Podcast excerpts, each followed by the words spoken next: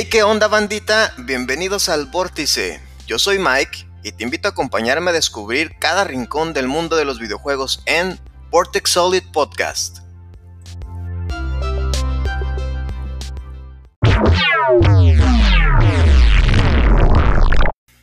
Hey, ¿qué onda bandita? Gracias por escuchar Vortex Solid Podcast. Y antes de empezar con el episodio de hoy, voy a corregir un dato que se me resbaló por ahí durante este episodio, donde menciono que la creación de la ERS fue a partir del caso de Columbine de 1999, pero en realidad esta clasificación entró en vigor durante el año de 1993, cuando Mortal Kombat salió al mercado y por las críticas relacionadas a la violencia explícita del juego, Mortal Kombat fue el primer juego en ser regulado por la norma. Así que ya saben, ese fue el dato, este es el real, no el que menciono durante el episodio. Muchas gracias bandita, que disfruten el episodio.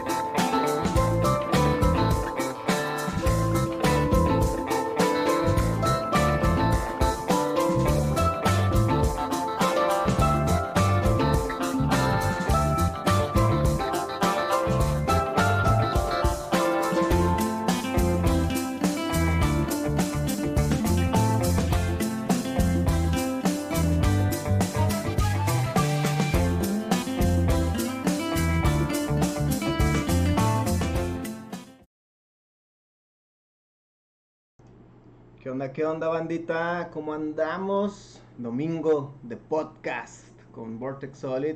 Tenemos una mitad muy especial, ahorita les voy a platicar qué onda. Pero antes de pensar, bandita, antes de que comencemos, díganme si me escucho bien, este, si se escucha bien eh, el audio y todo, a ver cómo, cómo andamos. Antes de comenzar a platicar, porque hoy tenemos un podcast muy, muy interesante para que estén muy pendientes, denle like, compartan y a la racita que va llegando, Dele ahí, ahí está el comando que dice eh, Notify. Si ustedes lo ponen en el chat, automáticamente les va a permitir seguirme y les va a notificar cada vez que haga transmisiones en vivo, ya sea de podcast o algún stream. Va, entonces, bienvenida a toda esa gente que va llegando. Por aquí va llegando ya la, la recita del canal de Vortex Solid. Isaac, ¿qué onda, mi Isaac? Saludos hasta allá. Buenas tardes, mi dude. Qué bueno, espero que estés bien.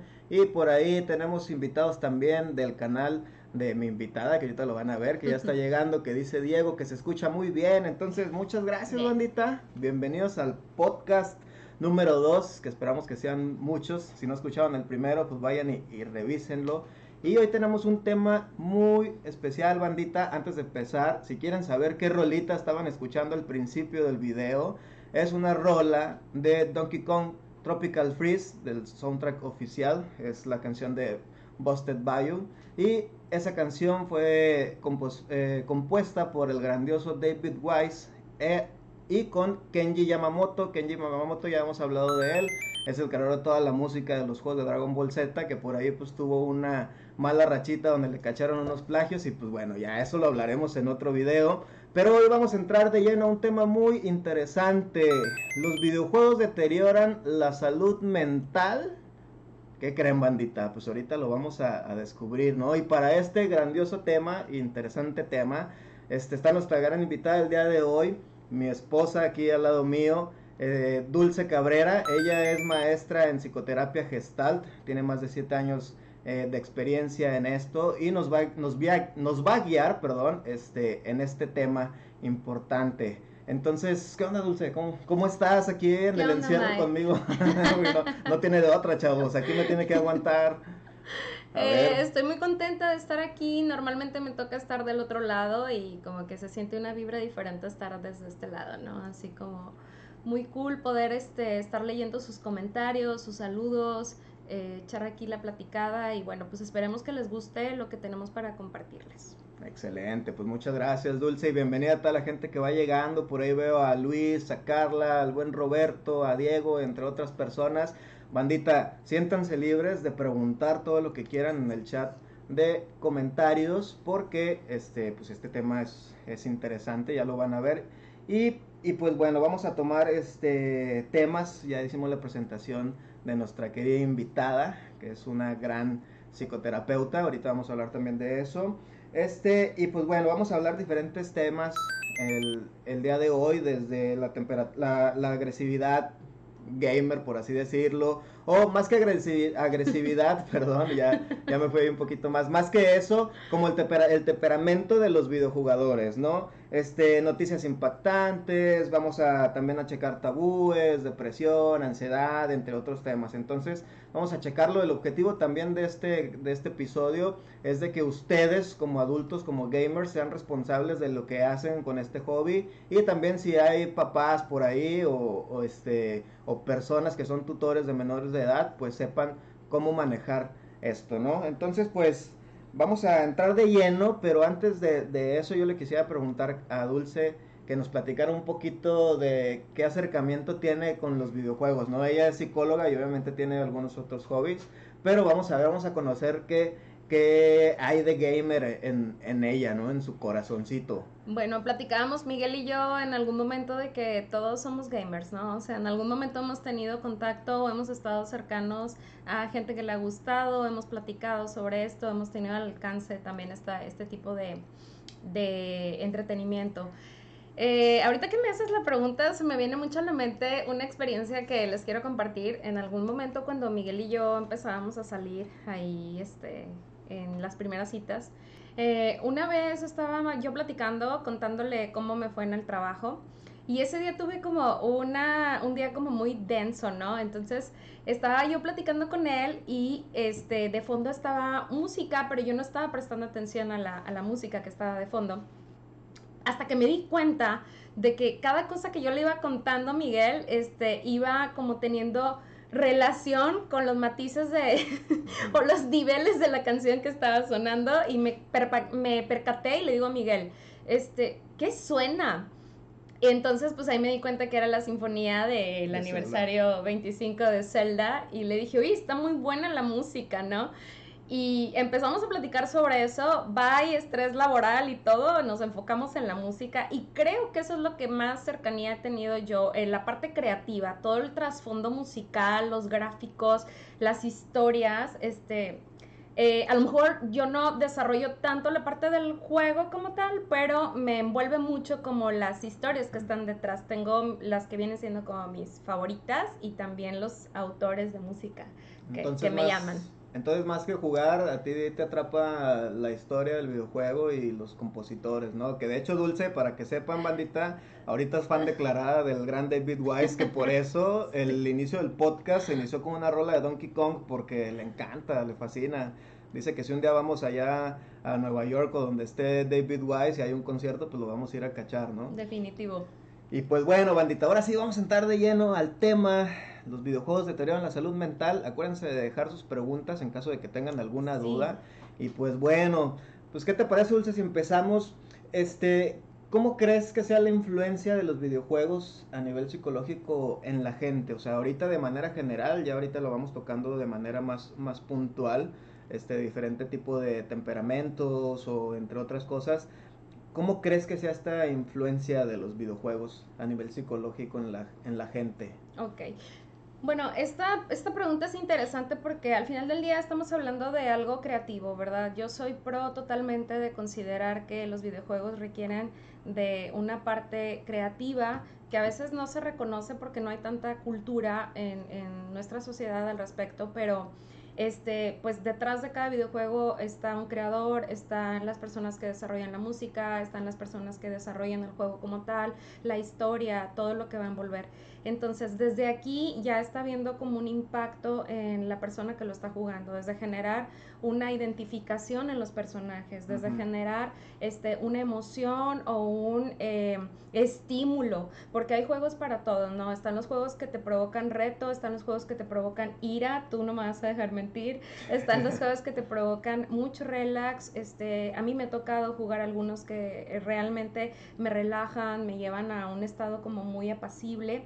Entonces, sí, definitivamente, pues influye, sí tiene su influencia desde el momento en que estamos hablando de una obra creativa, como las películas, como la música, como las pinturas, ¿no? Todo lo que tiene una parte creativa nos va a conectar de alguna manera con nuestra psique. Entonces, si un día están bien estresados, chavos, y ustedes son gamers, pues échense un jueguito así, relax, con música bonita, apacible, que los lleve a esa paz interior de un día de estrés este, pero bueno, también vamos a tocar ahí algo importante porque, bueno, ahorita nosotros ya somos adultos, obviamente, y, crecimos con videojuegos violentos, como en este caso podría ser Mortal Kombat o Doom o otro tipo de videojuegos donde se nos presentaba pues cierto tipo de, violencia, ¿no? Y que al paso de los años pues ya se hizo muchísimo más realista, este, y pues bueno, ¿cuál, este, ¿Cómo sería el impacto de un niño a los 7 años jugando un videojuego como Mortal Kombat actual, donde se ven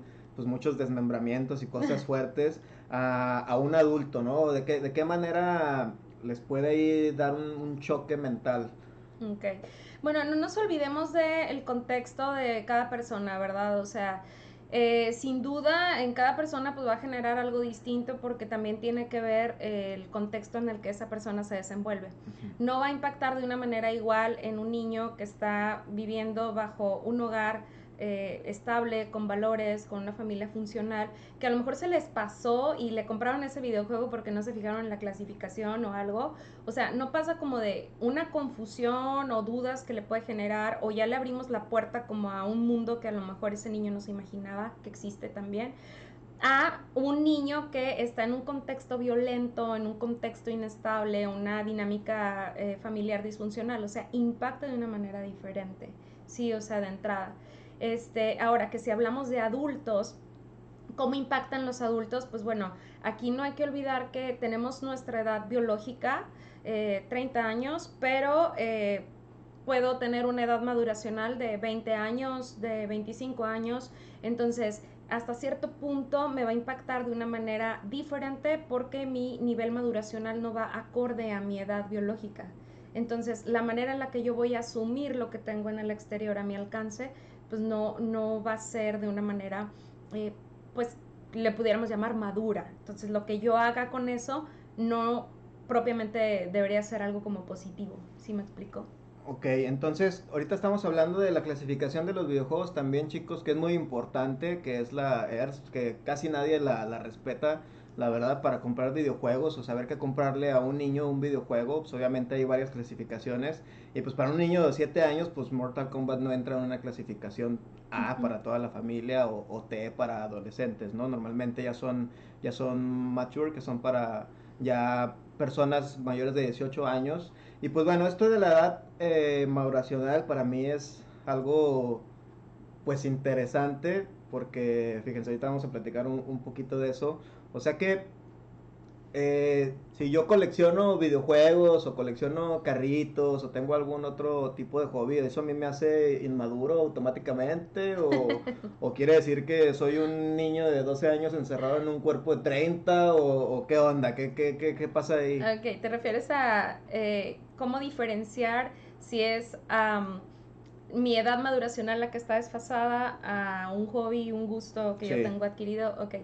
Eh, acuérdense que la madurez termina mucho con lo que yo hago, con lo que tengo a mi alcance eh, del exterior, o sea, las herramientas que a mí me, me promueve el exterior, qué es lo que yo hago con eso.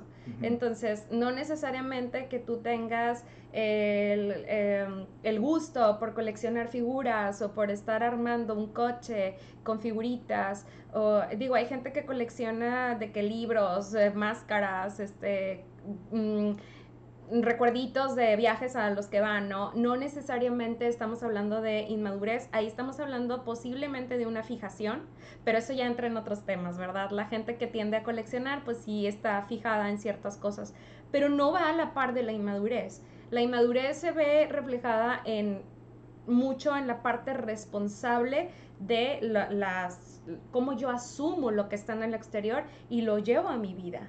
Entonces, si esto lo, me perjudica, si yo dejo de atender otras áreas de mi vida, si yo este, dejo de atender mi salud física, mi salud emocional, eh, no paso tiempo con mi pareja, no paso tiempo con mi familia, quedo mal en mi trabajo por estar en esto, entonces ahí sí podemos estar hablando de este, una inmadurez. Claro que lo tendríamos que revisar también si no está hablando de otro desfase emocional. Que volvemos a lo mismo, ¿no? Ahí puede haber un, un desfase, este, una condición eh, emocional y mental en, en las personas de, por ejemplo, este, si ya tenemos una cierta edad donde nuestra vida depende de un trabajo estable, este, de relaciones eh, con pues, amistad, noviazgo, lo que sea. Si el jugar videojuegos y tu edad maduracional está por debajo de lo que realmente tú estás viviendo, pues te va a impactar de manera negativa, ¿no?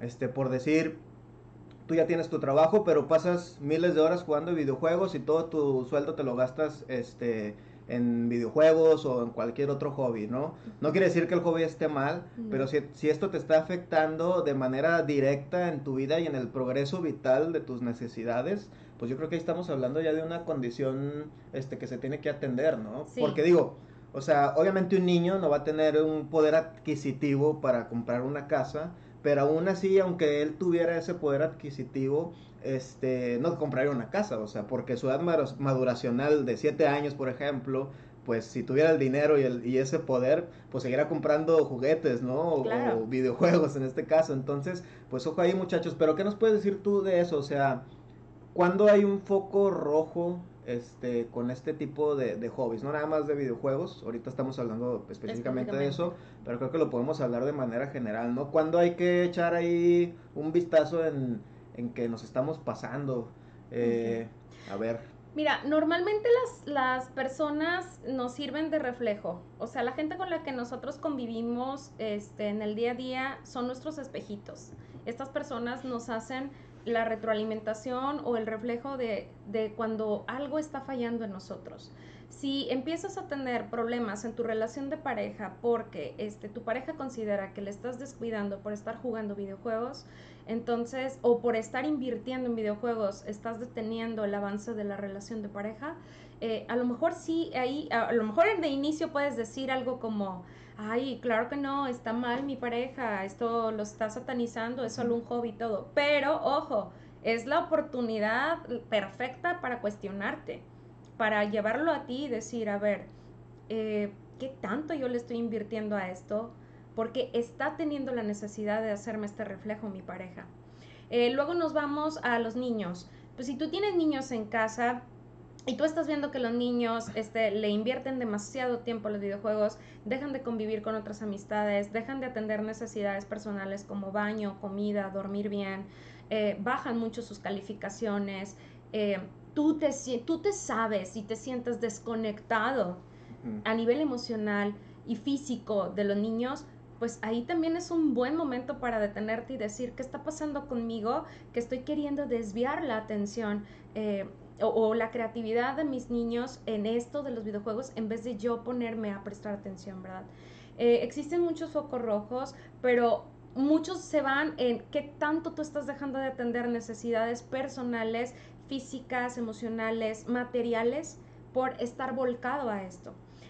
Y otro síntoma así como que muy clave es, si yo no tengo un buen manejo de mis emociones, normalmente voy a buscar en qué refugiarme. Entonces, ahorita estamos específicamente en los videojuegos, ¿verdad? Pero esto sucede en infinidad de cosas, infinidad de, situaciones. Eh, las personas que se vuelven adictas al trabajo, personas que se vuelven adictas o dependientes a algún fármaco. O sea, si yo no estoy conforme con las cosas que estoy viviendo, normalmente voy a tender a volcar mi vida en algo. Y bueno, pues si hablamos de videojuegos, la vida se volcaría en los videojuegos, ¿verdad? De ahí va a salir un tema bien importante, pero antes de seguir con ese tema, yo creo que le vamos a dar paso ahí a unos comentarios que nos están haciendo unas cuantas preguntas, porque lo que sigue es, este, es hilado a lo que estamos platicando de, de estos focos rojos. Pero antes de entrar a eso, pues vamos a echar un vistazo ahí a unas preguntas, ¿no? Porque, por ejemplo, nos dice mi buen Roberto Lizondo, dice, ¿cómo se puede abordar la clasificación para el niño? O, sea, o cómo manejamos esa castración de una manera adecuada. O sea, supongo que aquí mi buen Robert se refiere a cómo le dices a un niño que el Mortal Kombat no es apto para él, ¿no? O sea, cuando ya lo tiene en sus manos, o sea, cómo haces ese corte de que no, es que sabes que esto no, no es para ti, ¿no? Entonces vámonos primero con esa, con esa pregunta, ¿cómo ves? Ok, eh, se me hizo interesante la palabra castración. Eh, acuérdense, cuando nosotros lo vivimos así, así se lo vamos a transmitir al niño. Si nosotros lo vivimos como me están reprimiendo, me están privando, me están limitando, me están, entonces yo así lo voy a transmitir al niño. Entonces hay que modificar un poquito cómo yo voy a transmitir los límites. Porque si yo lo transmito de una manera en la que a mí ya de entrada me está sonando agresiva, el niño lo va a recibir de la misma manera. Entonces hay que enfocarnos muchísimo en que lo estamos haciendo para proteger la psique, la salud mental del niño. Si nos, esta es nuestra banderita, entonces lo vamos a transmitir de una manera más adecuada. ¿Cómo? diciéndole la verdad. Este, este juego no es apto para ti, ¿verdad? O sea, no es apto para ti. Dentro de tus opciones están estas estos son los juegos que tú sí puedes jugar, ¿verdad? Pero este no es apto para ti. Sí, o sea, como más que quitárselo de golpe, ofrecer una, una solución adecuada para, para, el niño, ¿no? Recordemos que, este, de hecho, esto es algo muy, muy curioso, porque yo le cuento mucho a Dulce que en mis tiempos, este, pues yo llegué a jugar juegos, yo soy muy fan de Doom desde que soy niño, este, y pues la verdad es que mi mamá nunca se dio cuenta que yo jugaba Doom, ¿no? Y muy seguramente si lo hubiera visto, pues no supo, no sabía ni siquiera de qué trataba, ¿no? También, este, cuando compré Conquer Bad for Day, este, pues mis papás nunca supieron que era un videojuego para adultos, clasificado para adultos, y sin embargo lo jugué, ¿no? Pero yo creo que aquí, este, es diferente el impacto en nuestra época, porque la censura era mucho menor de muchas cosas. Este, y yo creo que yo, como yo crecí con el pixel, sabiendo discernir qué, qué es fantasía y qué no, este, pues no había tanta necesidad, ¿no? estábamos este, invadidos como de mucha violencia televisiva, Caballeros del Zodiaco, Dragon Ball Z, entre muchas otras cosas. Y ahorita sí, pues para un niño, ya las nuevas generaciones, pues ven un, un Call of Duty, un Warzone, y, y, pues es algo bélico, es algo que puede pasar. Y además de eso, pues ya este ya están muy reales, ¿no? O sea, ya no es lo mismo de que uno distingue de que hay el Doom a, a, este Doom que está por acá que ya es súper violento y, ya se hacen ahí cosas medio medio raras, ¿no? Y pues bueno, vamos a seguir la siguiente pregunta que dice Luis, ¿cómo se podría actuar ante un comportamiento con una aparente influencia por parte de los videojuegos? Digo, Aparente porque es uno de los mitos tabúes más arraigados en la sociedad. Sí. A ver. sí. Eh, ¿Quieres comentar algo sobre esto que escribe? No, va, si lo hay yo. Ok. Eh, esto está súper padre lo que estás comentando porque sí sucede bastante, ¿no? Digo, ha habido noticias que han estremecido totalmente a la sociedad. A mí también me han impactado a nivel personal. Eh, de niños que cometen actos agresivos hacia los demás o hacia sí mismos y entonces la gente lo primero que se pregunta es, ¿cómo a su edad? Y entonces viene este tabú, ¿no? El que acabas de mencionar, ah, es que jugaba muchos videojuegos, de seguro por eso es que hizo lo que hizo. Pero aquí no nos olvidemos también de que, vuelvo a lo mismo, ¿no? Como el contexto en el que esa persona se está desarrollando. Si nos damos una oportunidad de revisar este, un poco el trasfondo psicológico de lo que está pasando en la dinámica familiar de este, niño o el adolescente que comete este tipo de situaciones, este, en el trasfondo psicológico, en su psique, en, su salud mental, su salud emocional, nos podemos dar cuenta de que pues, el videojuego fue un estímulo, ¿verdad? Nada más, como lo puede ser cualquier otra cosa eh, que, que, le ayudó para hacer un como acto creativo, para llevar a cabo una agresividad. Pero este, pues, lo que más está influyendo, o la banderita que mueve todo esto, pues es lo que está detrás. Y aquí se nos hace bien fácil irnos al objeto, no sé si se han fijado. O sea, por ejemplo, saliéndome un poquito del tema, es como, la persona se murió a causa de las drogas, las drogas lo mataron, pero en ningún momento o pocas veces escuchamos él, se murió por su adicción a las drogas. ¿Sí? O sea, es como, no es el objeto lo que te está dañando, es lo que tú estás haciendo con ese objeto y cómo lo estás tomando hacia ti y cómo lo estás ejerciendo. Es lo mismo con los videojuegos. O sea, es como, eh, hizo eso porque jugaba videojuegos. Mm, no, a ver, ¿cómo estaba el trasfondo psicológico que tuvo que tomar como medio de creatividad eh, lo que le aporta el videojuego para llevarlo a la acción en la vida real, ¿verdad? Entonces esa es la parte que no nos podemos privar de ver, qué está pasando en el mundo interno de la persona.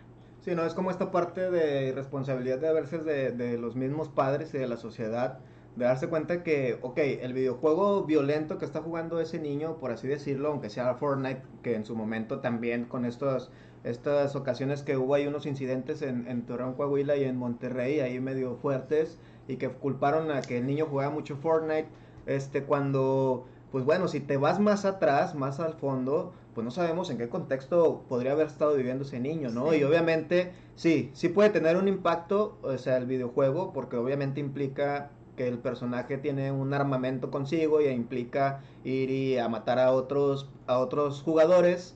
Este sin embargo pues esa es así como que la gota no así como la, la cerecita del, del, pastel de toda la ira acumulada o de toda esa ansiedad o de toda esa depresión que muchas veces los papás y la misma sociedad se responsabiliza se irresponsabiliza de admitir que el fallo está en, en ellos por su cuidado este que es, es muchísimo más fácil decir y demandar y hacer de que fue por culpa de este videojuego, fue por culpa de esta banda de música, fue por, por culpa de lo que sea, ¿no?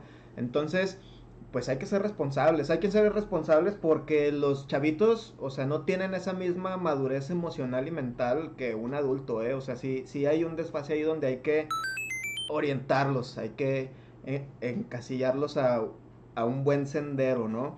Y porque de hecho ha habido casos incluso de, de, streamers famosos o de niños que tienen sesiones de treinta y tantas horas y terminaron mal, ¿no? Terminaron en un fallecimiento. Y pues ahí podemos hablar de el refugio que el niño le da en esas 36 horas. A lo mejor jugó 36 horas seguidas, no porque estaba aburrido no porque estuviera, no, no tuviera algo que hacer, o sea, no sabemos el trasfondo, no sabemos si él jugó esas 36 horas porque sus papás durante esas 36 horas estuvieron discutiendo de temas delicados para los oídos sensibles de un adolescente, ¿no?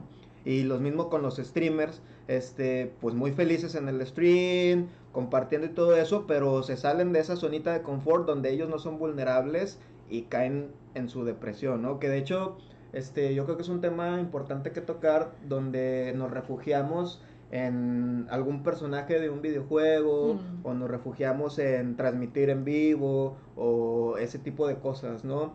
Ahí cómo está la onda. Ahí está bien, bien interesante esto que dices porque, bueno, en el asunto de los de las personas que hacen stream, eh, acuérdense que siempre que hay una transmisión en vivo, siempre que hay este, incluso las fotos o lo que sea que nosotros estamos compartiendo, estamos actuando desde una faceta. ¿Sí? Entonces estamos adoptando una caracterización que es la que vamos a presentar al mundo.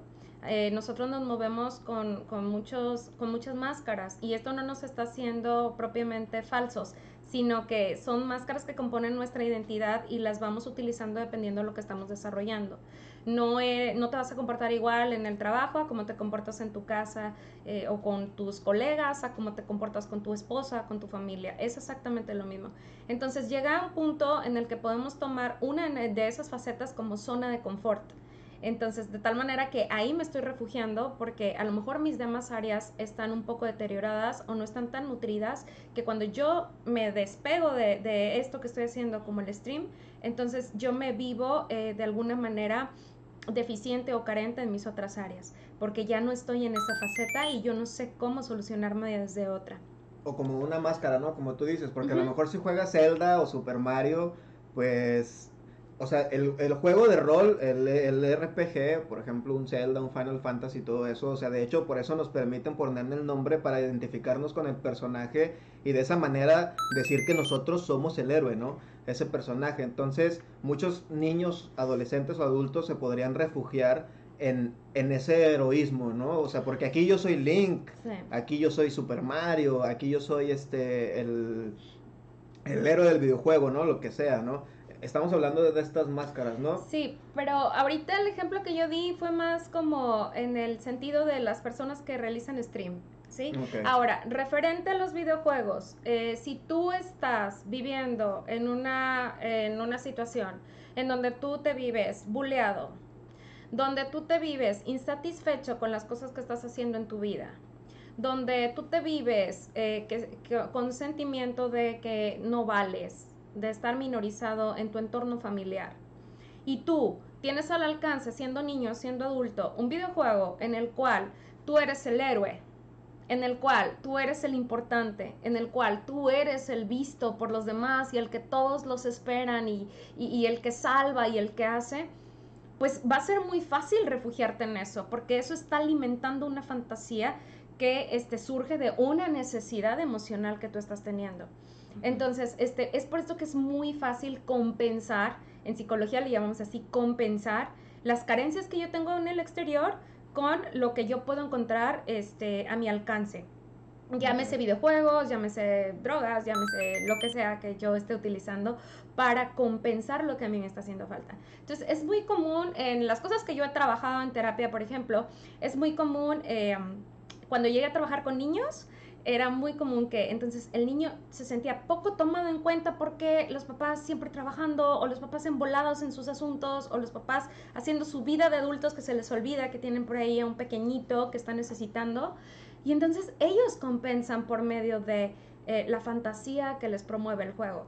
Y entonces ahí sí soy tomado en cuenta ahí sí valgo ahí lo que yo hago sí sí. Entonces me empiezo a refugiar ¿Y ahí es donde entra el término de fuga a la salud? Sí, la fuga a la salud la utilizan, la utilizamos mucho los adultos. Este, los niños, pues más es un refugio creativo. Sí, pero la fuga a la salud es un término muy eh, usual en los adultos y, y, se puede detectar de muchas maneras, ¿no? O sea, un adulto puede estar pasando por una situación complicada en su vida y entonces sabes tú que está pasando por una situación complicada porque es obvio y, entonces tú le dices, oye, ¿cómo estás con la pérdida de este ser querido, por ejemplo? Y entonces, pues sí me dolió, pero pero bien, saliendo adelante, echándole muchas ganas, siendo súper positiva, eh, y entonces ahí hay una fuga a la salud. es cuando no quieres racionalizar lo que te duele. No quiero contactar con lo que a mí me está doliendo, y entonces yo estoy súper bien, súper, echándole ganas, y, y entonces se van como esta parte súper positiva, ¿no? Eh, enfocada en los videojuegos, es como la fuga a la salud es por medio de la compensación de lo que a mí me está faltando en casa o en mis entornos, en mis áreas. Eh, entonces yo lo voy recuperando en los videojuegos para que eso me provee o me dé lo que a mí me está faltando en mi vida. Ok, muy bien. Pues bueno, vamos a leer más preguntitas de la bandita que aquí va llegando porque hay varias interesantes. Por ahí nos quedamos con la de Luis y nos pasamos a la pregunta de nuestro querido Arturo. Eh, ¿Cómo defines la inteligencia emocional y cómo la relacionas con el tema de los videojuegos? Ok, la inteligencia emocional pues tiene su definición técnica, ¿verdad? Pero no me voy a poner tan técnica porque luego aquí los voy a aburrir. Eh, es básicamente cómo tú te, manejas y te resuelves eh, con tus emociones, cómo las expresas, cómo las identificas, cómo las reconoces que están en ti. Y este, en relación a los videojuegos, regrésame a la pregunta un poquito. Eh, ¿Cómo lo relacionas con el tema de los videojuegos? Ok, este, se relaciona con el nivel maduracional que comentábamos hace rato, en la manera en la que yo resuelvo mis emociones que me está como beneficiando, que me está como promoviendo el juego, es en la manera en la que yo puedo reflejar mi inteligencia emocional. Si yo tiendo a destruir las cosas que tengo a mi alcance porque Sekiro me hizo enojar muchísimo y destruí todo lo que tengo aquí alrededor, entonces ahí estamos hablando de que a lo mejor te hace falta eh, trabajar mucho en el manejo de la ira o sobre todo, sobre todo, la tolerancia a la frustración. ¿Sí? Entonces, este, así es como se relaciona. Eso también es este cómo aprovechas esta, este sentimiento para hacerlo algo positivo, ¿no? O sea, a lo mejor, bueno, Sekiro, para los que muchos no conozcan, chavos, Sekiro es un juego de una compañía que se llama From Software, que es uno de los juegos muy difíciles, desarrollan puros juegos difíciles como Demon Souls, Dark Souls, todos esos, muchos lo conocen. Y pues sí te saca hacer unas, unas rabietas medio cañonas, ¿no? O sea, yo así de que estoy jugando y pierdo muchas veces y ándale un manotazo a la almohada. Que eso es parte del estímulo del juego. Todos los juegos te promueven una o algo y ese, ese te promueve mucho la tolerancia. Te ayuda, si lo utilizas positivamente, a la tolerancia a la frustración. Pero como dice Arturo, o sea, si tu inteligencia emocional está, que te hace falta trabajarla, entonces te va a llevar a destruir cosas y hacer rabietas, y si me explico. Claro, claro. Bueno, vamos a otras preguntas. Dice Blanca, eh, ¿cuáles son los beneficios de los videojuegos en la salud mental? Y hay una edad para dejar de jugar. Ah, ahorita vas a tocar un tema bien importante, Blanca, pero primero vamos por la primera pregunta de los beneficios este, según los expertos que tenemos aquí al lado, este, bueno, la experta, ¿cuáles son los beneficios de, de, jugar videojuegos? Ok, hola Blanca, muchas gracias por tu pregunta. Este, a ver, Miguel Ángel, fíjate bien, tú que ya tienes mucho tiempo jugando, ¿en qué te ha ayudado? Pues a mí me ha despertado mucho mi paciencia, o sea, en, emociones, pues la paciencia, ¿no? Pero por otro lado, siento que me ha despertado mucho mi lado artístico. O sea, a mí me encanta la música, este, toda la música, me gusta más el rock and roll y todo eso. Pero una de las cosas que me llevó a disfrutar tanto de ella, este, fue la música de los videojuegos, ¿no? Y siento como que me despertó ese click, este, hacia ese tipo de arte, el musical, ¿no? Yo creo que sí me, sí me ha beneficiado también en términos de eh, como resolver rompecabezas, resolución de problemas, entre otras cosas, ¿no? Pero también está la parte negativa donde pues me enojo porque estoy pierde y pierde y pierde y hago berrinches, o sea, es la realidad. Sí, me consta, pero este echando los trapitos al sol. Pero en este sentido, este, pues no olvidemos que cada el videojuego es creativo, te lleva al arte, te lleva a la conexión de las emociones, a la eh, identificación con los personajes, con la historia, con todo esto. Entonces, la parte positiva eh, que yo desde mi área de, experiencia te puedo decir es el beneficio del de, el desarrollo creativo. Me encanta la historia del creador de Super Mario. Ah, o sea, ahorita me, encantaría que compartieras algo de esto a Blanca que nos está haciendo esta pregunta. Eh, la parte del, desarrollo creativo, esto te puede ayudar mucho. Eh, la parte estratégica, la parte de la tolerancia a la frustración. Los videojuegos promueven muchísimo esto, pero hay que trabajar mucho en la inteligencia emocional para utilizarlo positivamente, porque eso es lo que está promoviendo, la tolerancia a la frustración. Este, la parte de la conexión y reconocimiento de las emociones. Hay historias que si entonces nos metemos un poquito más a fondo, ¿qué hay detrás en el creador? ¿Cómo fue que hizo este videojuego? Como eh, los creadores que están pasando por un periodo de duelo y entonces desarrollan un videojuego que puede llevar al personaje a este vivir el duelo y superarlo. O sea, a mí me impactó un videojuego que en algún momento me enseñaste, en este momento no recuerdo el nombre tal cual, pero es un padre que va superando el duelo de la pérdida de su hijo conforme va avanzando el videojuego. Entonces, es como, es, es, maravilloso porque entonces te lleva eh, no nada más a esta parte de de jugar y ya, ¿verdad? Ay, sí, me estoy entreteniendo. No, también me está llevando a conectarme con esa parte y poder irla identificando y trabajándola por medio del videojuego. Este, no vamos a dejar de lado el trabajo de la salud mental para que esto que conecta el videojuego conmigo, eh, yo lo pueda reconocer a conciencia. ¿Sí? Sí, sí hay beneficios, ¿no? Y, y todo depende también de, como ya lo mencioné, cómo tus frustraciones, este, tu ira, cualquier tipo de emoción, tú la sacas de una manera positiva.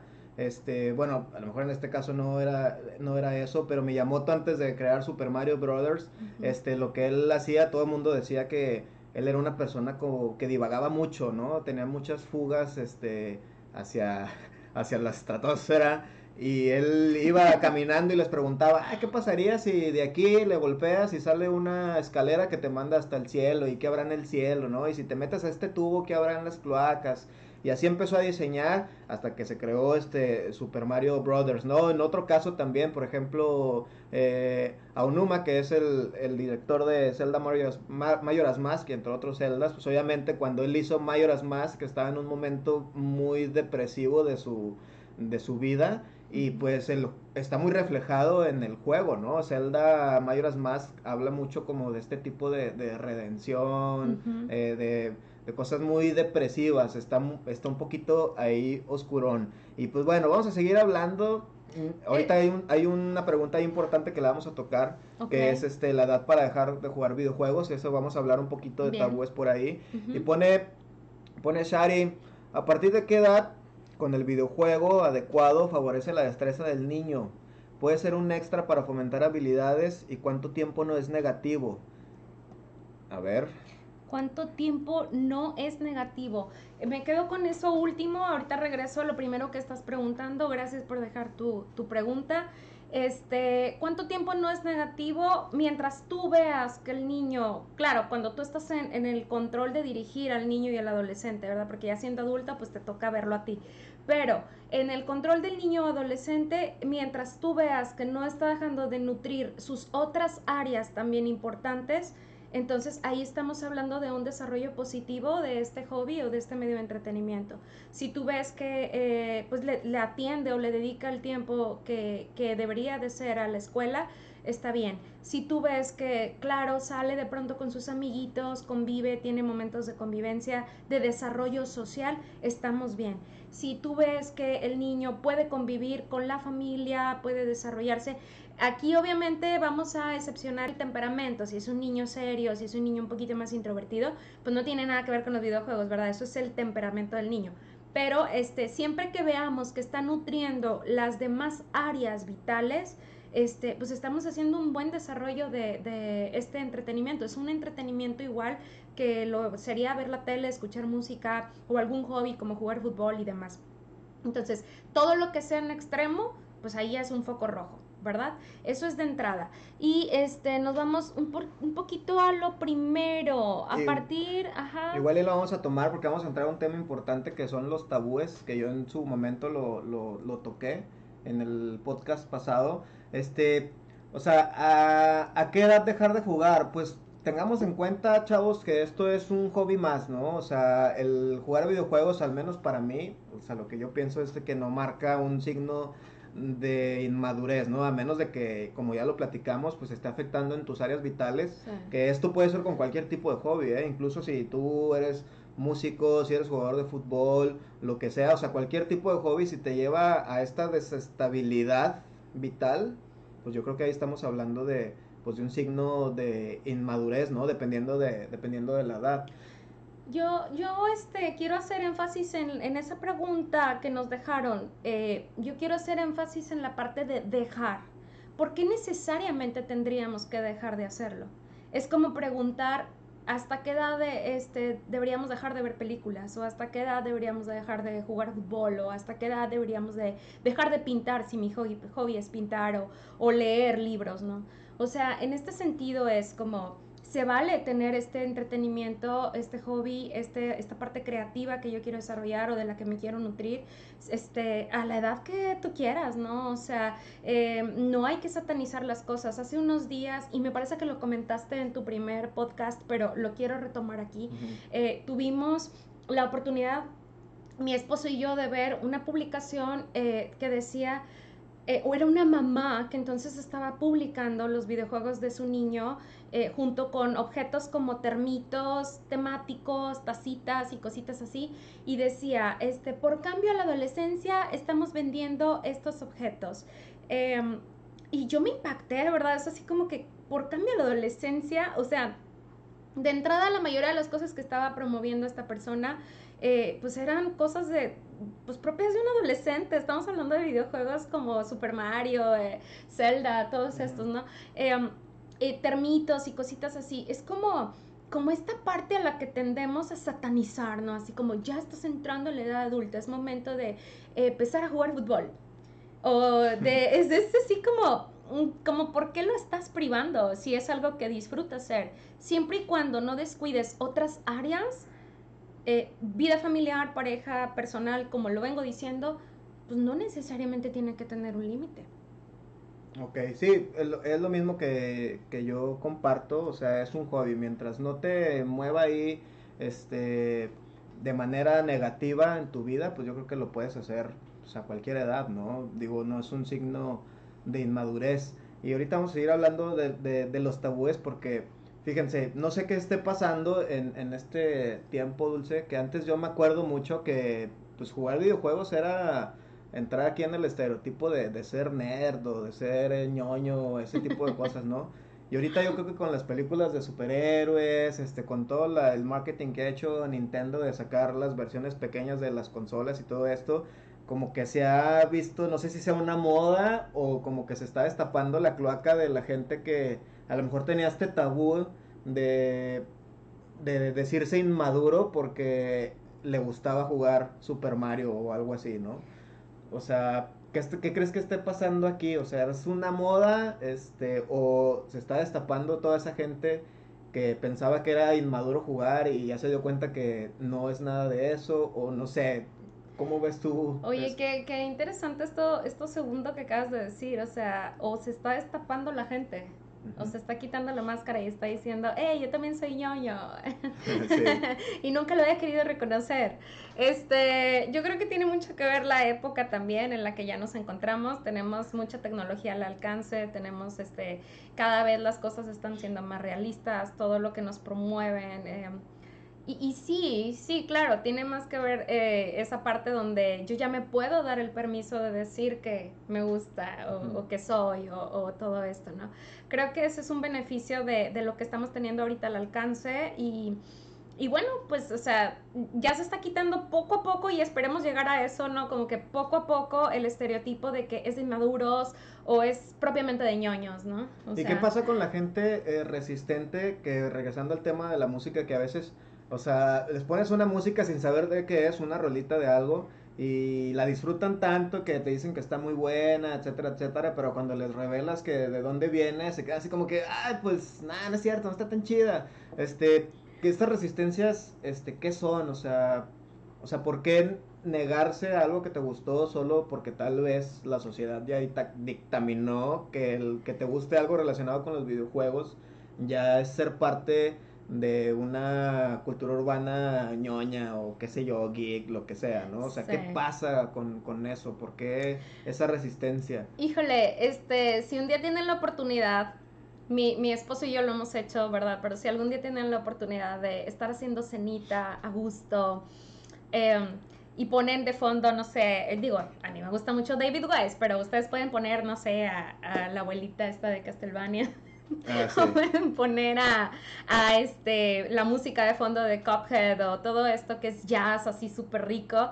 Eh, y te quitas un poco de la parte de, ay, es del videojuego, o sea, sino que te dedicas a disfrutar la parte creativa que está detrás. Digo, nosotros lo hemos hecho y es súper delicioso, ¿no? Escuchar un jazzito de fondo y demás. Eh, esto que comenta Miguel sucede mucho y yo creo que es porque híjole, a veces nos cerramos tanto a abrirnos a que también hay otras formas de nutrirnos, eh, que no nada más son las películas, que no nada más son las canciones que están de moda, que no nada más es lo que me ofrece la plataforma Spotify y ya, no, sino que también, a ver, hay otro tipo de, de, de talento creativo del cual yo me puedo nutrir y me puedo beneficiar. Y, a veces eso nos cuesta trabajo, ¿eh? Como abrirnos. Está como la gente que te dice, ¿cómo te puede asustar un videojuego? O sea, es como, sí, sí, sí se puede, ¿eh? O sea, es otra manera de estimular esa emoción o, e, o esa esa sensación que te puede promover también una película o, cualquier otra cosa, ¿no? Pero aquí el chiste es como, como la parte cerrada de, de, decir, eso también me puede promover este tipo de sensaciones o emociones. Sí, yo creo que pasa esa resistencia cuando no ven este el arte por sí mismo, ¿no? O sea, por lo que es, o sea, es es música independientemente para lo que haya sido compuesta, para una película, para un, una, un, disco cualquiera de música, para un videojuego, para un audiolibro, para lo que sea, ¿no? Yo creo que estas resistencias vienen desde no ver las cosas como son. O sea, es música, si te gustó, disfrútala, reprodúcela y nadie te va a juzgar porque estés escuchando música de un videojuego. De hecho, a mí me ha tocado que mucha gente me lo dice, yo escucho pura música de videojuegos mientras trabajo y me lo dicen así como con esa expresión de soy bien raro. O sea, pues no es raro, pues si tú lo disfrutas y te llena y te apasiona y eso te hace este eh, trabajar mejor o limpiar mejor tu casa o cocinar lo que sea, o sea, lo estás viviendo no tanto desde el videojuego que jugaste, lo estás viviendo. y si, obviamente, si, es, si escuchas esa música aparte y no solo con el videojuego, pues es porque realmente te está despertando pues emociones, ¿no? Claro. Por ser el arte musical, no tanto de que, ay, porque viene de tal videojuego, de tal película. Es que ahí está interesante porque es aprender a culturizarnos, o sea, el arte también yo puedo, o sea, me puedo nutrir de otro, otro tipo de arte. Y como te estás diciendo, o sea, por ejemplo, pues yo no me desarrollo jugando como tal, pero yo me nutro este, del arte que está detrás de eso, la historia, la música, todo. Y, y, bueno, es aprender a apreciarlo desde otra perspectiva. Va a llegar un día en el que no te digan, escucho música de videojuegos, sino que te van a decir al autor. Y eso va a ser bien padre llegar a ese momento porque pobres autores este, no lo reconocen de mucho. De hecho, fíjense, aquí Arturo está poniendo un comentario muy interesante Dice, de hecho en algún lugar leí que mucha de la música de los videojuegos está precisamente compuesta para aumentar el proceso de enfoque, la concentración y que te meta más en la narrativa. Yo creo que esto lo hace no solo de cualquier compositor de música, no solamente en los videojuegos, sino también en las películas, porque obviamente es como el enlace, o sea, de lo que estamos viendo en pantalla hacia lo que nosotros estamos recibiendo, ¿no? Es como ese puente de, de recepción.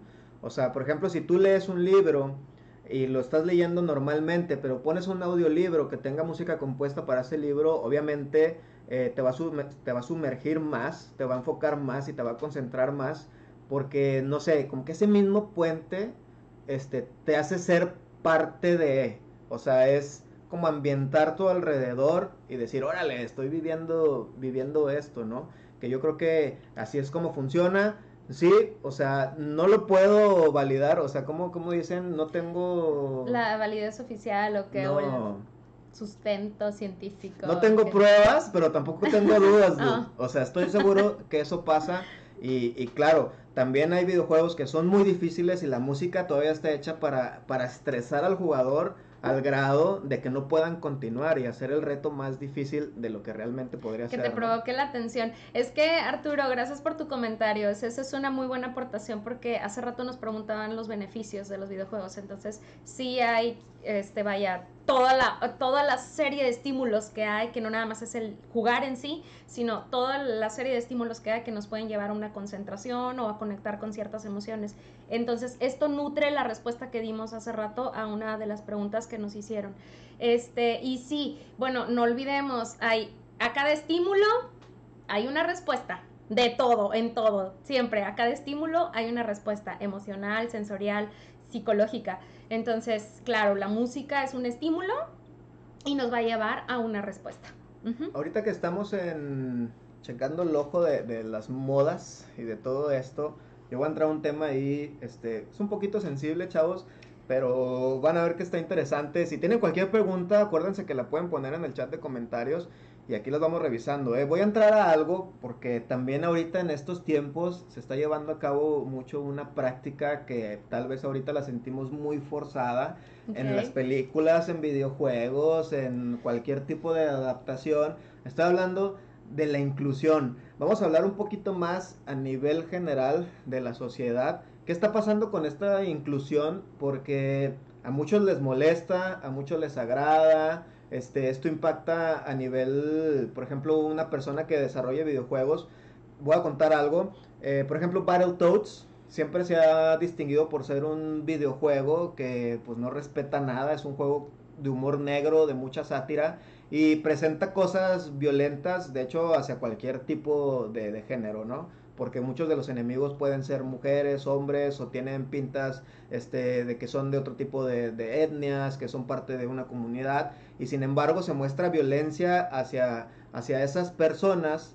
Este, y de hecho en, un, en el stream pasado me dijeron, ¿sabes qué? Te van a regañar porque están saliendo ahí escenas medio fuertes, ¿no? Y yo les tuve que decir, es que, ¿sabes qué? A ver, esto es propiedad intelectual eh, de una empresa que desarrolló un videojuego en 1993 y pues ya no hay nada que reclamar, ¿no? No quiere decir que en ese tiempo hayan sido buenas prácticas porque no lo eran, se está mostrando violencia, se está mostrando este abuso hacia otras personas, independientemente si el juego es sátiro, si es humor negro, lo que sea. Este, pero volvemos a lo mismo porque era más permisivo, ¿no? No había esta censura. Pero ¿qué está pasando con, con esa inclusión, Dulce? Porque yo veo que a mucha gente le molesta, a mucha gente le agrada, incluso han hecho combinaciones ahí, este, ha habido protestas en de que si la sirenita es una actriz con piel morena, de que si ahora este Flash de Amazing Spider-Man este, no es el tipo rudo, cliché, sino es un chavito que es súper inteligente y aparte es de otra entidad. Este, ¿qué crees que pase ahí? O sea, ¿qué está pasando a nivel sociedad? Y esto está causando un impacto, este, de, ¿cómo se llama?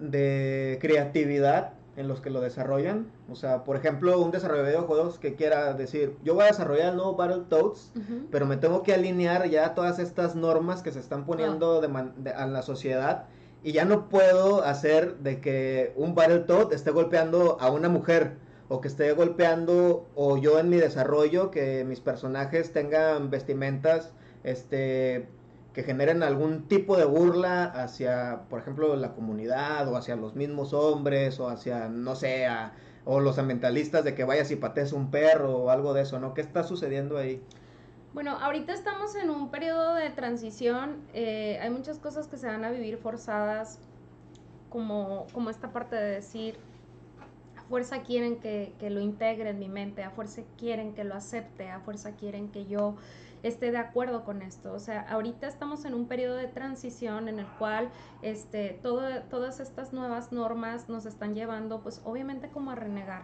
Pero esto pasa mucho en la parte de en la resistencia al cambio. Siempre que hay un cambio, ya sea en la vida personal o en un contexto social o todo, siempre va a haber una resistencia porque el cambio pues mueve, mueve, mueve psique, mueve físico, mueve el entorno, eh, eh, hay un cambio. Entonces, este, parte de esta molestia o parte de estas protestas o parte de esta eh, represión de la creatividad porque me están alineando, tiene mucho que ver con esta resistencia al cambio y con esta transición que estamos viviendo. El día de mañana, esperadamente, este, pues esto ya va a estar normalizado y entonces la creatividad va a poder fluir eh, con base a estos nuevos lineamientos. Em, pues ahorita es natural que esto se esté presentando, estamos en un periodo de transición, estamos eh, tratando como de fomentar la inclusión en la sociedad, estamos tratando de este, mejorar posturas psicológicas para como fluir en bienestar y pues obviamente si estamos acostumbrados a funcionar de una manera y a ver las cosas de determinada manera, pues esto nos va a generar algo de conflicto. Es similar a lo que comentaba de la música de los videojuegos cuando sabes que es de videojuegos. O sea, no hay esta apertura porque todo lo relacionamos a la música de las películas, la música de Spotify, la música, pero nunca me han puesto a escuchar la música de los videojuegos, yo porque la tengo que aceptar. Sí, o sea, es parte como de esta misma resistencia Este, pero bueno, pues esperadamente se dé el cambio y ya lo vivamos de una manera un poquito más flexible. Referente a la represión del talento artístico, esto también funcionaba en otras épocas donde, por ejemplo, la comunidad no se podía expresar de manera libre. ¿Y qué pasaba con todos esos creadores o desarrolladores que eh, eran parte de la comunidad? tristemente pues tenían que reprimir esa parte creativa, no podían mostrar este, todo lo que querían mostrar eh, de acuerdo a, su sentir, a su pensar o a su filosofía de vida, porque no estaba permitido. Entonces, este, pues enfocándonos en una realidad, pues, pues es básicamente lo mismo, ¿no? Hay gente que se va a tener que alinear y, le va a costar un poco de trabajo, pero pues es parte del cambio. Sí, porque me por ahí pone Luis, eh, dice, en los años anteriores no era necesario ser políticamente correcto. Pues sí, no era necesario más bien porque no teníamos el alcance que tenemos ahora este, a nivel general. O sea, el Internet nos ha abierto como mucho ese panorama y de todo este panorama se ha desatado todo eso, ¿no? De decir de que ahora tienes que ser políticamente correcto y otros que dicen, ay, la sociedad de cristal y todo eso. Pero no, más bien se están dando a conocer este, muchas otras cosas que en su tiempo existían, no las volteábamos a ver y nunca ha sido correcto, ¿no? O sea, realmente nunca ha sido correcto. Y por ejemplo, también ahí pone Raúl, en lo personal sería subir nada más a clasificación M, el Battletoad, que es mature. Sí, Nada más que en nuestro tiempo, porque dice que no sabe este qué clasificaciones son los de Nintendo NES y de Super Nintendo. Según yo, la ah, clasificación ERBS se creó después de, del incidente de, Columbine, este, de que los, chavitos que entraron y dispararon a sus compañeros. Según yo, desde ahí este, se crearon normas porque fue el primer acercamiento donde se dijo que los videojuegos volvían agresivos a los niños y que eran violentos y todo esto. Este, a partir de ahí se creó esta clasificación que nadie respeta y que deberían de respetar, obviamente. Ya hablamos ahí de cómo le manejas a un niño esta clasificación. Digo, al niño ni siquiera le tienes que explicar la clasificación, o sea, este juego no es para ti y punto. Al final del día tú como tutor, tú como padre, pues tienes la responsabilidad de ver y de saber que están jugando, ¿no? Entonces, pues sí, o sea, aunque haya clasificaciones, este, pues está esta parte inclusiva, ¿no? Este, y pues bueno, bandita. Aquí me encantaría como puntualizar este, la parte de la, de la clasificación, o sea, sé que lo hemos mencionado varias ocasiones, pero como parte de mi aportación en la salud mental, este, creo que es importante decirles que si tú tienes eh, niños que están a tu alrededor, sobrinos, este, hijos, primitos, hermanitos, eh, sí prestemos atención a esta parte, porque luego vemos dibujitos animados y ay, se ve tierno, se ve bonito y nada que el juego terminó resultó siendo pues algo que ni siquiera te estás imaginando tu papá, tu mamá, ¿verdad? Este, nada más porque viste dibujitos bonitos en, en la portada. Entonces sí hay que prestar atención a la clasificación del videojuego para saber qué le estás poniendo al alcance al niño. No porque el niño vaya a ser malo y se vaya a volver X o Y o Z, sino porque estás cuidando también su salud mental y estás también protegiendo lo que estás poniendo a su alcance. Como adultos somos responsables de brindar herramientas que este, le ayuden al niño a desarrollarse de acuerdo a sus etapas y, y al final del día que integre una sociedad de manera positiva. Entonces, este, si vamos a ir subiendo de tono con las clasificaciones porque el niño ya está cumpliendo más edad y ya está en la adolescencia o algo, mi mejor sugerencia es que si tú eres un padre o una madre gamer, acompañes a tu hijo en, ese, en esa transición y tú te involucres, tú juegues con él para que entonces cuando haya una situación eh, violenta en el videojuego, entonces tú estés ahí como soporte no para que tú le digas, esto no es real, esto no, no, no, como soporte, como contención, como aquí estamos juntos jugando esto que es un juego, un juego, ¿verdad?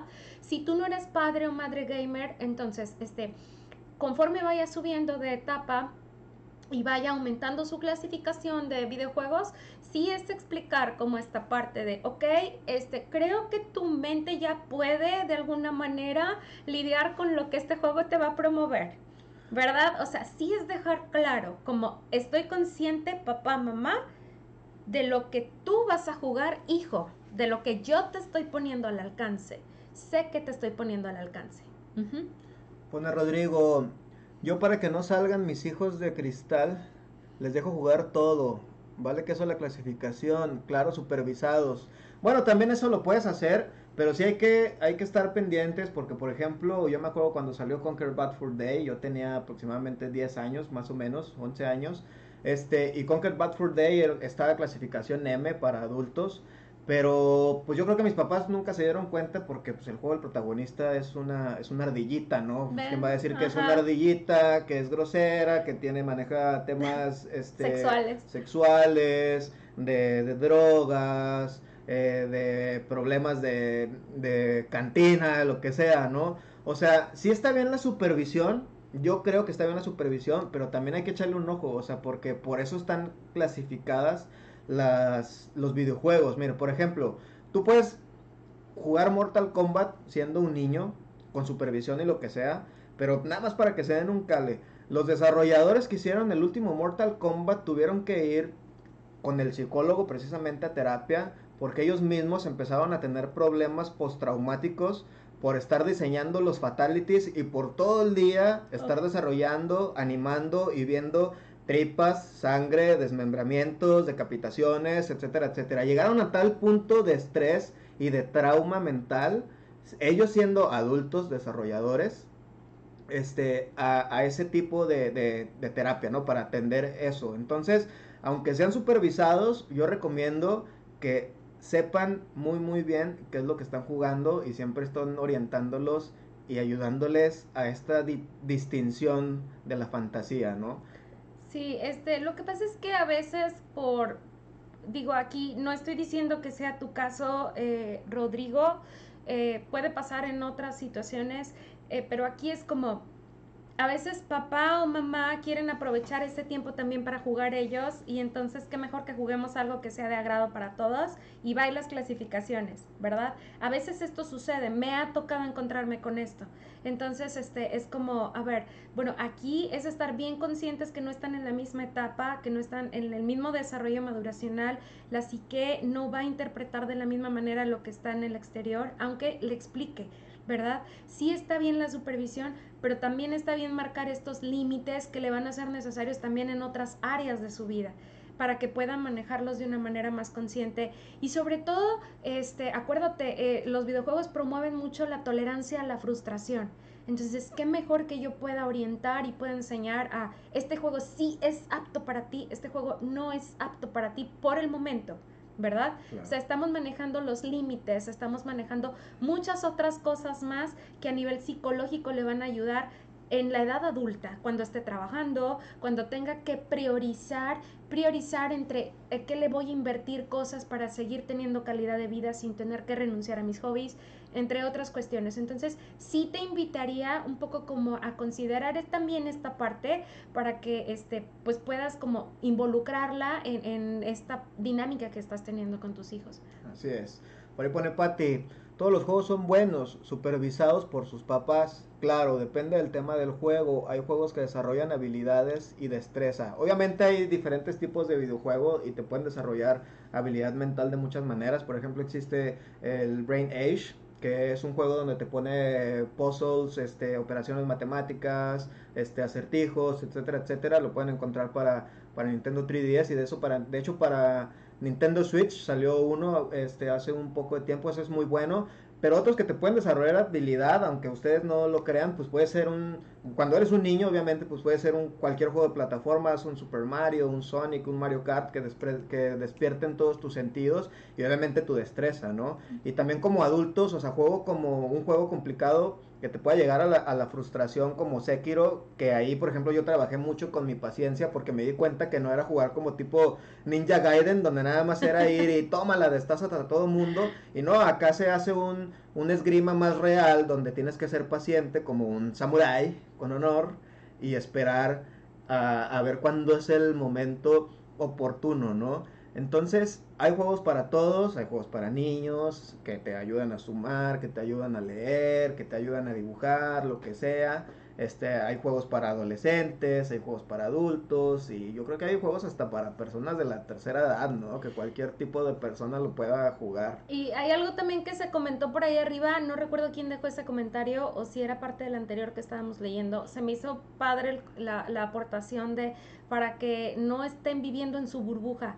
Este, esto está bien interesante, sí, pero este no hay que satanizar los videojuegos, o sea, nuevamente volvemos a esta parte de culturizar, o sea, no no hay que satanizarlo pero este sí le vamos a ir subiendo el nivel de acuerdo a la edad maduracional o biológica que esté presentando. Sí, este e, efectivamente no es sano tampoco dejarlo en la burbuja de cristal porque el mundo exterior no es una burbuja de cristal y entonces me voy a encontrar con muchas cosas que a lo mejor van a generar un impacto en mí que yo no voy a saber resolver, cuando desde antes pude tener una herramienta que me va preparando para eso, precisamente a lo mejor un videojuego.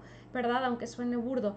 Pero este, está muy padre esto que, que tú estás diciendo, quien lo haya escrito, porque este, sí hay que o sea, luego hay mamás o luego hay papás que no, que no vea nada, que tenga sangre, que no vea nada. A, ver, a ver, espérame tantito, en el mundo exterior eso existe, ¿sí? Entonces hay que ir acompañando poco a poco al pequeño para que vaya integrando esto y que el día de mañana no se me quiebre con cualquier cosa que vea. Yo yo creo que en este tiempo es un tema sensible, volviendo a la parte de ser políticamente correcto. Este, cuando nosotros éramos niños, bandita, pues yo creo que hay mucha gente de mi edad o incluso más grande, nosotros teníamos acceso a caricaturas otra vez como Caballeros del Zodiaco, Candy Candy, Heidi, que eran muchos dramas muy fuertes, Dragon Ball Z, este, como que otro tipo, pues, otro tipo de juegos como Doom, como Mortal Kombat, este, como Quake, como muchos otros juegos, ¿no? Pero nosotros no teníamos el alcance visual, este, a nivel sociedad de qué estaba sucediendo, ¿no? En, en el mundo. Sea, por ejemplo, cuando yo jugaba Doom, pues a lo mejor había una guerra en no sé dónde, pero yo no sabía que existía esa guerra, ¿no? Entonces yo no tenía como otro estímulo que me, a mí me, fomentara este, que había más cosas agresivas, ¿no? Y ahorita, en la actualidad, pues tú juegas un Call of Duty eh, Warzone, el Modern Warfare, y sabes que hace algunos años, pues hubo una guerra lamentable y que hasta la fecha sigue aquí en México con, pues ya saben quiénes, este, y tenemos más alcance eh, a ver qué está pasando en el mundo, ¿no? O sea, tenemos más visión de que si en China pasó esto, si en África está pasando esto, si en Estados Unidos esto, esto, lo otro. Entonces yo creo que ahí ahorita es un tema complicado y es donde debemos estar así con los ojos bien abiertos porque están llegando trancazos de, de todos lados, ¿no? A, a, los niños, a los adolescentes y a nosotros como adultos. O sea, y eso, crean o no, pues genera un estrés cañón, ¿no? Entonces, sí, yo sigo diciendo que, ok, sí, no hay que ser una sociedad de cristal en términos de que seamos conscientes y crudos de todo lo que está pasando, este, pero también orientar y ayudar a, a que sepamos distinguir en qué sí y en qué no, ¿no? O sea, no porque juguemos eh, Call of Duty, pues vamos a ir a agarrar una pistola y vamos a hacer lo mismo en la realidad. Sí, lastimosamente esto, esto, pues bueno, híjole, aquí voy a hacer el énfasis, tengo que hacerlo mm, audiencia, chicos, porque pues a esto me dedico yo también y ambos somos pro terapia totalmente, entonces este Ah, como les decía anteriormente, o sea, a cada estímulo hay una respuesta, siempre, estímulo de cualquier tipo, un comentario, una mirada que nos echen, música, algo visual, un, un aroma, a cada estímulo hay una respuesta, física, sensorial, emocional, psicológica, como lo quieran ver. Entonces, este...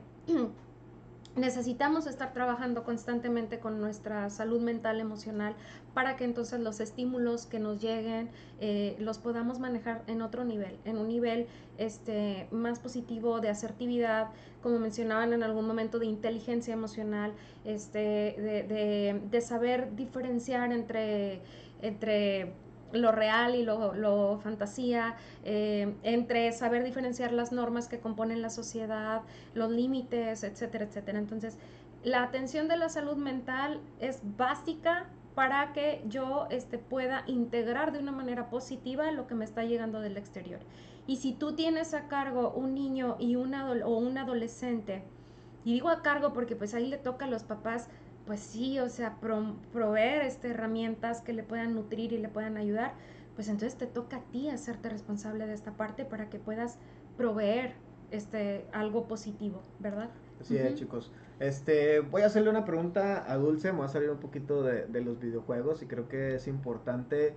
Dulce, háblanos, este, ¿cuáles son los beneficios de llevar terapia? Porque hay un estigma ahí de que, ay, estás llevando a tu niño a terapia porque está deschavetado, o ah, estás yendo al psicólogo porque estás acá, se te, te falta un 10 para el peso, este... o algo no anda bien en tu vida, ¿no? O sea, cuéntanos, o sea, háblanos de ese estigma y dinos los beneficios, o sea, porque yo lo veo como canasta básica, vayan, échense una platicada, vayan a, su talk show personal donde ustedes son el, el, protagonista, donde ustedes son el famoso que va y platica. Este, a ver, pues cuéntanos, porque eso lo veo importante. Oye, esto que dices está bien padre porque hace unos días de hecho vi un meme que decía esto de que ir a terapia es fantástico porque es como ir a mi talk, show. y todo se trata de mí.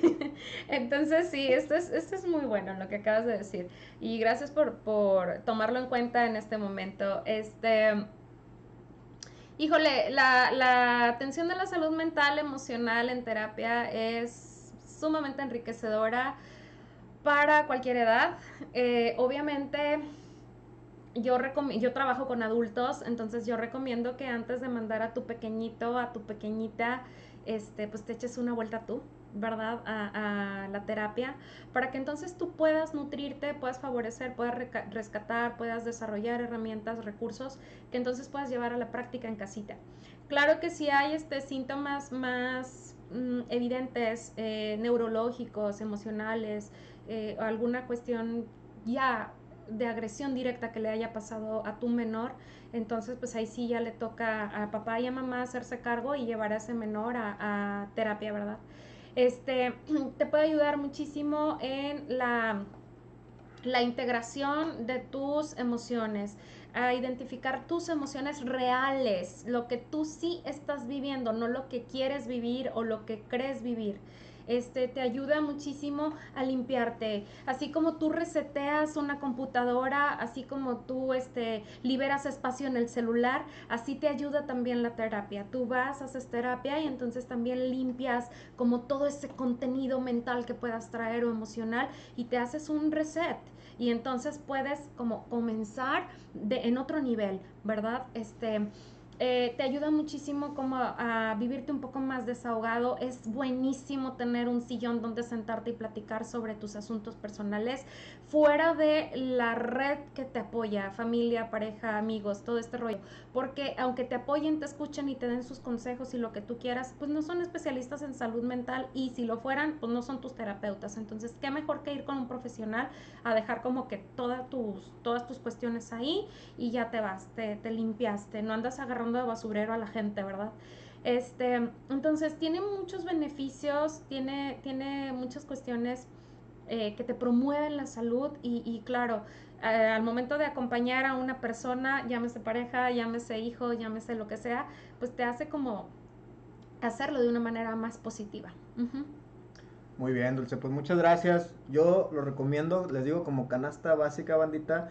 Entonces vayan, ahí dejamos este, las redes sociales de Dulce en, en, ¿cómo se llama? En la descripción. De todos modos, menciónalas para que la bandita sepa ir dónde encontrarte. Ok, este, bueno, quiero darme como un tiempito a saludar a la gente que nos está también viendo desde mi red social, de hecho.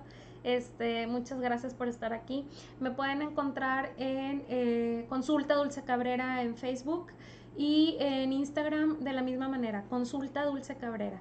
Ahí este, me pueden dejar sus dudas, me pueden dejar sus comentarios, le pueden dar seguir a la página, la pueden compartir y, este, y bueno, pueden estar también teniendo alcance a la información que yo voy compartiendo por medio de la página para que puedan tener como también más herramientas del día a día. Excelente, pues muchas gracias Dulce. Antes de irnos, bandita, les voy a enseñar este, para la gente adulta que nos esté viendo, que sean papás, que sean tutores o que sean hermanos mayores de, pues, de niños o de, de lo que sea, niña, este, fíjense, la clasificación existe desde hace mucho tiempo. Es esta que está aquí. Esta es clasificación E, Everyone para todos. Este es el nombre de la, de la norma ESRB. Esta la pueden encontrar en cualquier videojuego. Fíjense, este también, este es más nuevo. Este es de Nintendo Switch. Y aquí la trae. Aquí la trae. Ahí dice E para todos y dice lo que implica. Y por ejemplo, también aquí, este es Last of Us de PlayStation y ahí dice M Mature para más de 17 años y ahí dice todo el contenido que, ten, que tiene, lenguaje fuerte, uso del alcohol, temas sexuales, etcétera, etcétera, ¿no? Enséñenle a sus hijos, enséñenle a sus hermanitos, enséñenle a toda la gente que estas clasificaciones existen y no porque te compres un videojuego E para todos significa que es un juego ñoñazo o sea, hay juegos para todos. Simplemente este que les acabo de enseñar, Paper Mario de Nintendo 64, es un gran juego clásico y es para todos. Hasta tu abuelita lo puede disfrutar. Tu perro también lo puede disfrutar. Es para todos, chavos. Lo pueden usar. Y pues bueno, bandita, yo creo que aquí nos vamos despidiendo. Me da mucho gusto haberte tenido aquí en nuestra casa, porque no puedes ir a otro lado, este, en el podcast.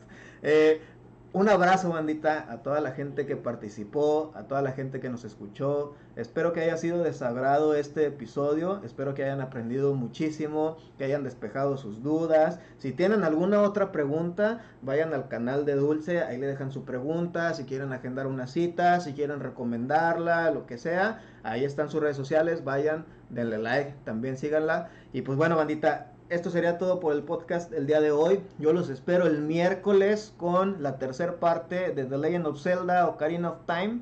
Y el viernes yo los veo en Free Play con mis amigos de la Horda, que por ahí también puse el, link para que vayan y le den like, porque ahí regalamos playeritas, ¿eh? Y se pone bien chido, regalamos playeras, pines y hacemos ahí unos concursitos bien chidores. Y aquí nos vamos a estar viendo los domingos, por ahí voy a estar posteando cuál va a ser el siguiente tema. Por lo pronto, les deseo un feliz domingo, lo que resta. Vayan a cenar, vayan a ver Netflix, vayan y platíquenle. Oh, escuchamos un podcast bien perrón acá con la gente. Este, vayan, enséñenles. Y pues bueno, bandita, un gusto. Feliz viernes. Espero que les haya gustado. Viernes, ándale, ya quiero otro fin de semana. Quiero vacaciones. Pandemia, pandemia también. No sé en qué día. no sé en qué día estoy. Domingo, hombre, ya se me va el coco. Es que se me hace que alguien no quiere ir a trabajar mañana. Sí, necesito vacaciones, chale. bueno, bandita, pásenla muy bien. Muchísimas gracias. Los quiero mucho a todos. bye. bye.